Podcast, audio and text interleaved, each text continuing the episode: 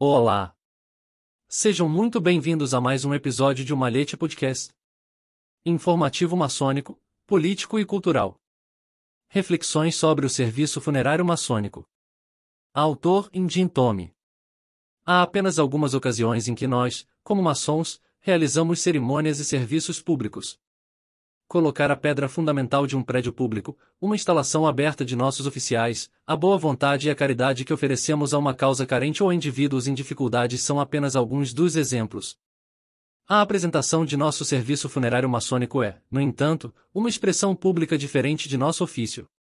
Ao contrário de nossos empreendimentos alegres, esta cerimônia é mais solene e sombria.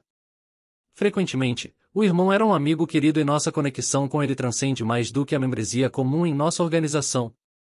Outras vezes, nós o conhecíamos mais pela reputação e nossa homenagem final à sua vida é a coisa certa a fazer.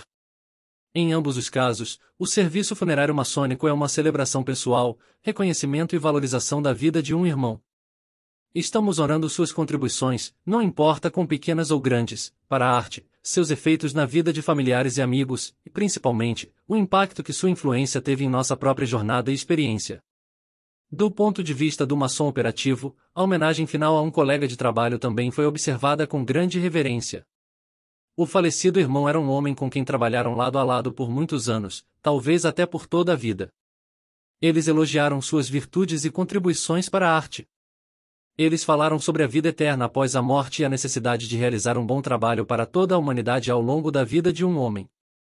Toda a guilda e suas famílias compareceram para lamentar a morte do irmão e oferecer solidariedade e apoio à sua família. Como mestres maçons, todos nós temos os direitos e benefícios desse título. Isso inclui um serviço funerário maçônico bem atendido. De muitas maneiras, participar desses serviços é tão importante quanto participar das reuniões da loja, talvez até mais. Como não podemos fazer mais nada, podemos fazer pouco mais por nosso irmão caído, o serviço solene é realmente para o benefício da família e amigos de nosso irmão. O serviço bem feito mostra nosso genuíno cuidado e preocupação com um dos nossos.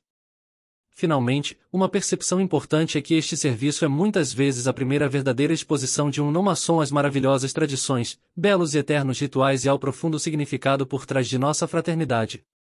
Neste serviço sombrio, eles provavelmente estabelecerão suas opiniões e formarão percepções importantes de nossa organização.